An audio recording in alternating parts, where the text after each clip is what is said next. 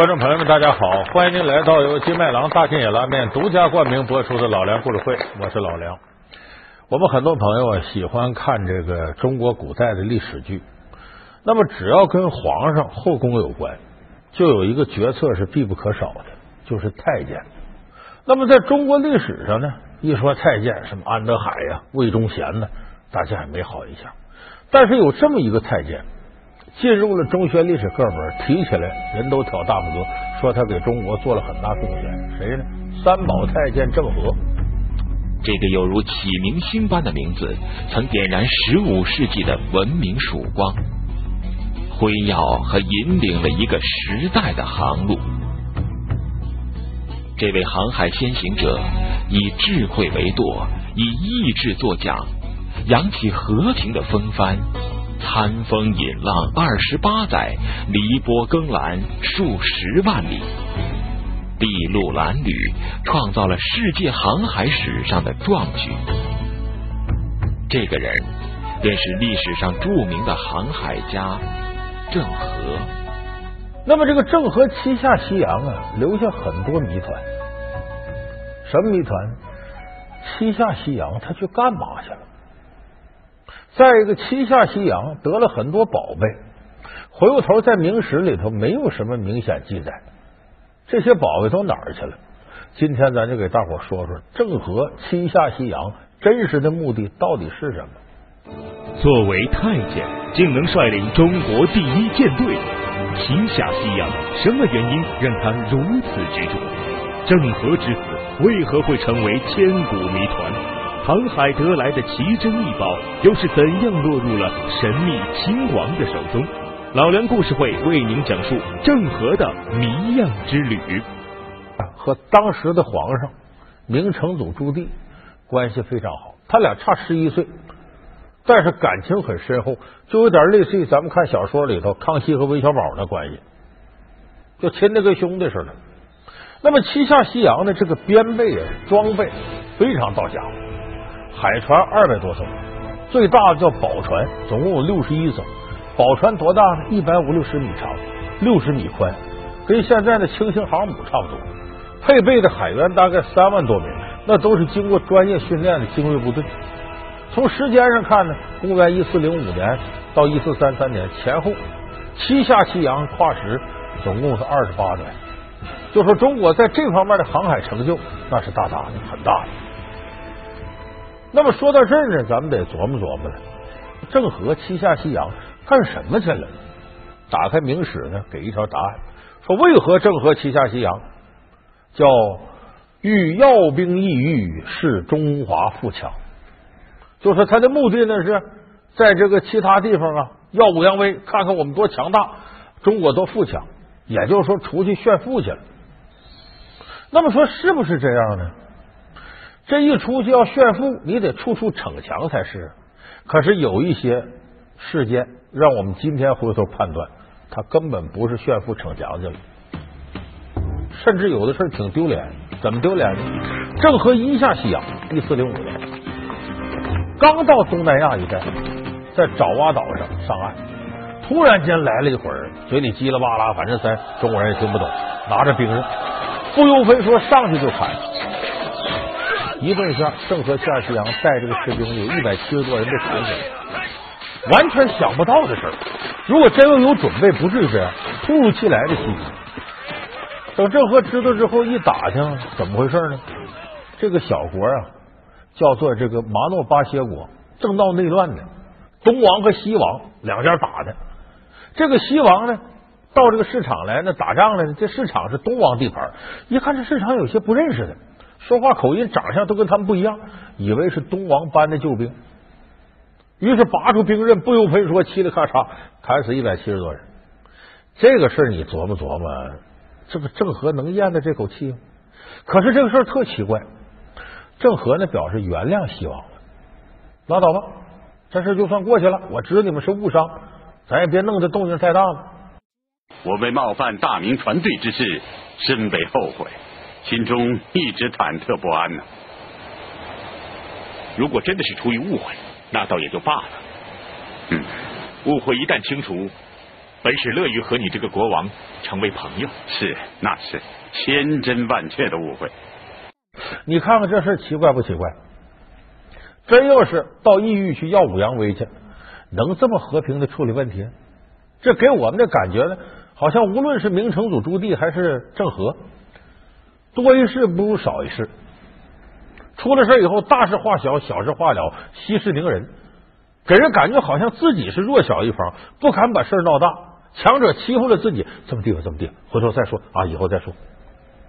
你不觉得作为当时大明王朝这种事情很奇怪吗？这哪里是要我国威，出门就丢脸去了，示弱去了。那么这个事情，咱们仔细解析起来，你发现有问题。为什么出去要扬我国威，派个太监领头呢？有人说，这太监就是朱棣让他办隐秘的事情，好比什么呢？康熙派韦小宝到五台山找自个儿老爸顺治出家在哪儿，不能派别人，只能派最心腹的人。这是皇族隐秘的事儿，自己家事儿。这个事情，朱棣派郑和和康熙派韦小宝一模一样，什么原因呢？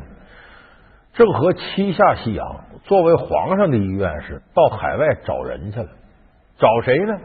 找明成祖朱棣的侄子，明朝的建文帝朱允文啊。本是姚大臣的第三个人，他是个僧人，法号英文，身高五尺六寸，年龄二十二岁。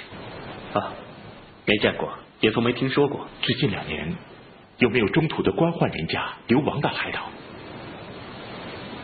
哦，永乐元年秋天，曾有几百个内地难民乘船漂移到万安岛了。他们曾向吴家购买过许多生活用品，我在送货的时候见过他们。那你见过他们的首领吗？见过。你说的那位贵公子，在这些画像中吗？在。就是他。咱们有观众朋友知道，有不知道的。朱允文是谁呢？是朱元璋的孙子。朱元璋死这个时候，把皇位呢隔代传给了自己的孙子。奉天承运，皇帝诏曰：皇太孙允文，人民孝友，天下归心，一登大位，现立为大明土君。即日起，各皇子藩王、各文武臣工及天下子民，应谨守君臣之道，敬奉太孙如正宫，同心辅佑，以服无民。钦此。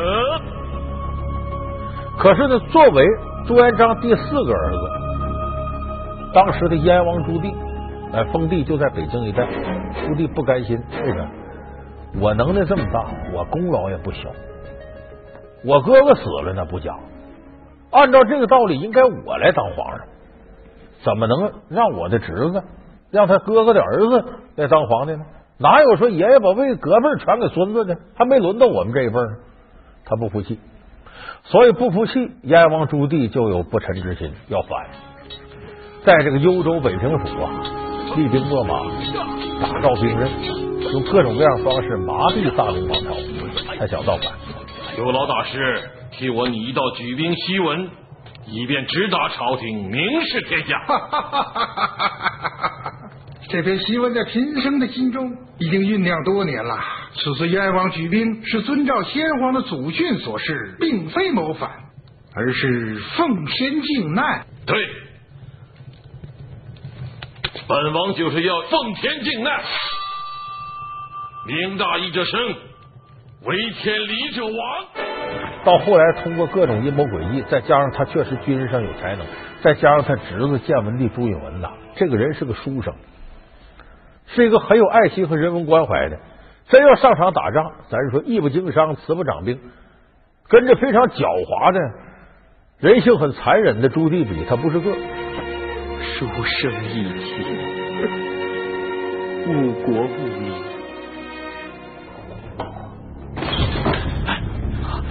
这条暗道叫生门是先帝爷建筑宫殿时特意命令建造的英文师傅快上路吧。快皇上皇上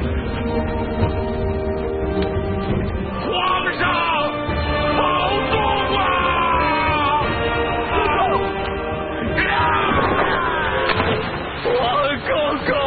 皇上皇上皇上皇上不能啊后来这个朱棣带兵长驱直从北京一直打到南京，因为当时大明的都城在南京。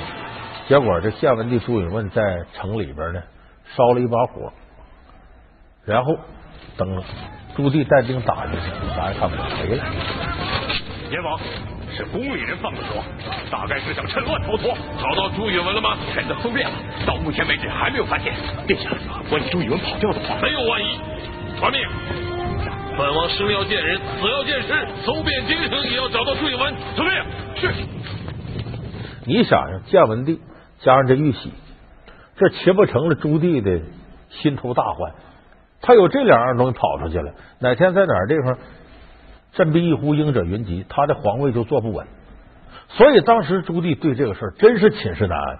于是这个时候，朱棣呢，便设各种机构来找，秘密的寻找建文帝，因为这个事没法对老百姓说啊。我说你干嘛找找找找建文帝？找他干嘛？他他叔叔心里不得劲儿，说这篡位，他哪敢这么说呀？所以这是秘密进行的，但寻访了相当长时间，找不着，没有。这时候有人就说：“这朱允炆呢，带着玉玺呀，跑到其他国家了，顺着海路走。”燕王，请看，皇上就是在这里更衣扮装，然后从暗道逃走的。立刻把凡是知道这件事的工人全部杀了一个不留。不得泄露半点风声，所以朱棣一琢磨，这要找不着他，自己消停不了。那么让谁去找呢？不能让大臣去找。这大臣说：“你说我把建文帝抓回来，我算不算弑君呢？我见他玉玺，我磕不磕头啊？麻烦，因为这些臣子有一多半跟建文帝跟过，只能派最心腹的人去。谁？郑和，最贴身的。”然后对外以什么呢？加强其他国家交流，扬我中国富强，扬我国威。奉天承运，皇帝诏曰：命郑和为大明国政使兼船队总兵官，赐天子剑、紫金印。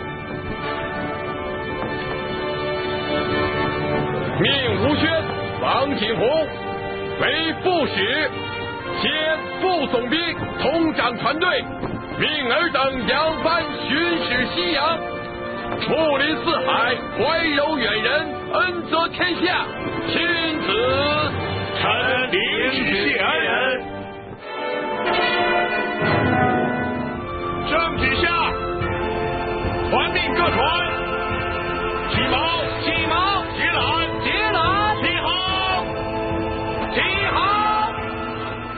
这个名义。大张旗鼓、名正言顺的七下西洋寻找建文帝朱允和玉玺的下落，所以这其实是明成祖朱棣下西洋的真正目的。有人说老梁，你说这也不对呀。郑和七下西洋有六次是明成祖朱棣时期，可第七次朱棣已经死了，不光他死了，他儿子那辈儿都没了，到他孙子明宣宗。叫朱瞻基上台，这才有第七次下西洋，最后一次，中间已经隔了七八年了。你要说朱棣为了找建文帝朱允炆，都经过这些辈儿了，这个必要没有了。为什么郑和还第七次下西洋呢？你说这不合理呀？哎，这个就涉及到朱棣的想法和郑和的想法不是一回事。咱们说三宝太监郑和呢，是云南人。本名叫什么？姓马，叫马和。郑和本姓马，小名三宝，云南昆明人。明洪武四年，即公元一三七一年出生，回族人。十一岁时，他被俘入明军，在燕王府受阉，做了太监，并因战功受到朱棣的赏识。朱棣登上皇位后，更加信任郑和。并亲笔写“正”字，赐他为姓。他家里是什么呢？穆斯林。咱们都知道穆斯林呢，圣地是哪儿？麦加、麦地那。就咱们国内现在有很多回族人呢，他们一辈子的梦想也是呢，到麦加、麦地那去朝圣。这是伊斯兰教的教义所在。那么郑和呢，他有很强烈的愿望，继承他父辈的仪式去麦加朝圣。由于信仰伊斯兰教的原因，幼年时的郑和已经开始学习伊斯兰的教义和教规。郑和父亲与祖父均曾朝拜过伊斯兰教的圣地麦加，熟悉远方异域、海外各国的情况。从父亲与祖父的言谈中，年少的郑和已对外界充满了强烈的好奇心。可是他作为太监，在宫里头都不让出宫，哪有这机会呢？哎，正好皇上信任他，让他下西洋，他也借这机会呢，去寻找圣地麦加，想到这看看去。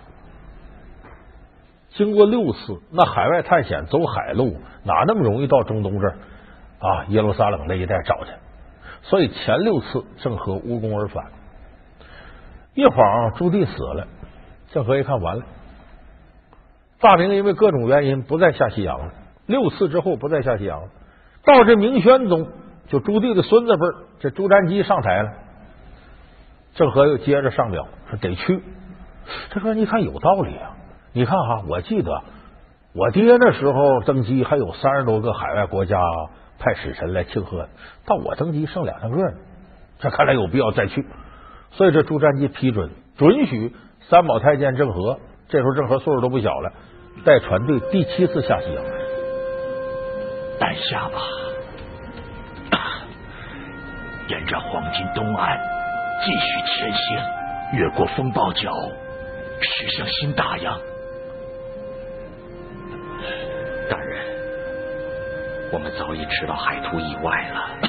新大洋谁也没有真正去过，还是按照原定计划返航吧。唉景洪，我们俩这辈子做的不都是前人没有做过的事情吗？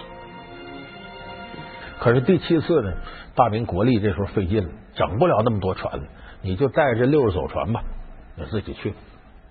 说郑和呢，借助这次下西洋，他可就没回来。到那一带之后，在中东一带下了船，直接就奔麦加去了。找没找着，这历史无从可考。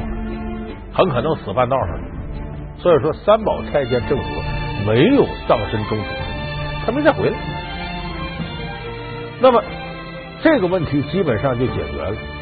就是说呢，郑和他下西洋的目的跟明成祖朱棣不完全一致，一个是为了找建文帝，一是为了到麦家朝圣，所以才有六下西洋，然后才有最后一次下西洋，在这个朱棣死之后，一四三三年又下西洋。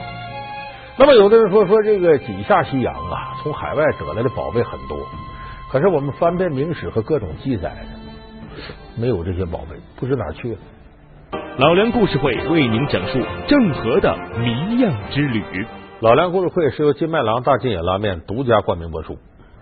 这个谜底呀，一直到两千年才初步揭开。就在两千年的初春的时候。湖北有个钟祥市长滩镇，这个镇的边上呢有那么老两口，晚上睡觉的时候就觉得房子晃动，对吧？地震了，吓得不敢出去了。结果这个时候公安局、派出所的都来了啊。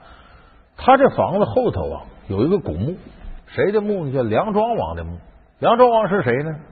是明成祖朱棣的孙子。说这个墓半夜三更有伙盗墓贼进去了，啪，搁炸药炸，啪炸，所以他家才感到地震。说这损失很大，一看看，哎，没啥损失，怎么？这个墓地里头啊太简陋，连排水系统都有，墓地里灌满了水了。这考古学家来了，一看说这盗墓贼给毁的差不多，好在这里头他没进去，就这么把水排干了，往里一进，发现意外情况，这里头弄出五千多件宝贝。盗墓贼没发现什么宝贝呢？这考古学家一看也都惊呆了，不是中国的玩意儿，各种各样的宝石，绿宝石、蓝宝石什么啥的，包括有钻石在里头。说这个东西再一查产地呢，没有一件是中国产。应该来讲，它有非常典型的特征，不是我们中国的。为什么我们呃能够这么样下这样的一个结论来讲？因为我们来讲宝石。从它的颜色、从它的晶体，包括它的内部里面一些特征，比如说它的色带、它的包裹体等等这些方面来讲的话，一个矿区里面，它都会每个矿区有很独特的一些东西。包括我们后来做了它的一些呃可见光的吸收谱啊等等这些东西，它每一个产地啊，它有很独特的自己一些特征。那么我们后来觉得，哎，这就是很典型的我们东南亚、南亚和东非产出的这些宝贝。哪儿呢？东南亚呀，中东啊，北非呀，那边的。由此断定，这个东西就是郑和七下西洋的时候走这道上划了回来宝贝。有人说你怎么能确定呢？这宝贝既然是有这么大的宝石的在皇宫里啊，怎么到了梁庄王这坟里头来了？再一调查，这事儿出来了。郑和有个副手叫王景洪，也是个太监。这个王景洪最后七下西洋，他回来了。也就是说，这些宝贝可能是他带回来的，郑和没回来。说王景洪怎么就能把这些宝贝给梁庄？他得给皇上呢！王景洪是谁的手下？是颖王朱栋的手下。这颖王朱栋是谁呢？朱元璋的孩子。这个王景洪原来伺候颖王朱栋，颖王朱栋死了之后无子嗣，他的封地就给了这个梁庄王。就这块地，他传给了梁庄王。而这王景洪呢，跟影王朱栋关系好，又顺吉到了这个梁庄王这儿伺候过他，所以这个事就好理解了。王景洪把东西带回来，没给皇上瞒下来，给了梁庄王。而梁庄王呢，前面说影王朱栋二十六岁死了，梁庄王活了三十岁死了，没有孩子，就这样会把大笔的这些宝贝呢，直接带到自己墓地殉葬了，没传下去。所以你这几个事合一块我们按照合乎逻辑的理论一穿。郑和七下西洋的谜底基本就揭开了，就是根本不是为扬我国威，其实最后也没扬国威，还使大明国力受到很大损耗，无非是找建文帝到麦家朝圣，多种原因促成了七下西洋。也就是说，这个事情从目的性上来讲，没有任何正当意义，只是对当时的统治者有利，对郑和本人有利。可是，在历史的长河当中，你再回过头看中华文明的火种。包括我们的特产茶叶、瓷器、丝绸，进入这个海上七下西洋，进入到了中东北非、东南亚若干个国家，等于客观上把中华文明向海外推广。所以，我们回过头再看呢，郑和七下西洋的历史功绩，甭管它主观原因是啥，客观上功绩是不容抹杀的。这也是中国一句老话：有心栽花花不放，无心插柳柳成荫。比干拥有七窍玲珑心，天资聪慧过人，貌似直言进谏，他是史上第一忠臣。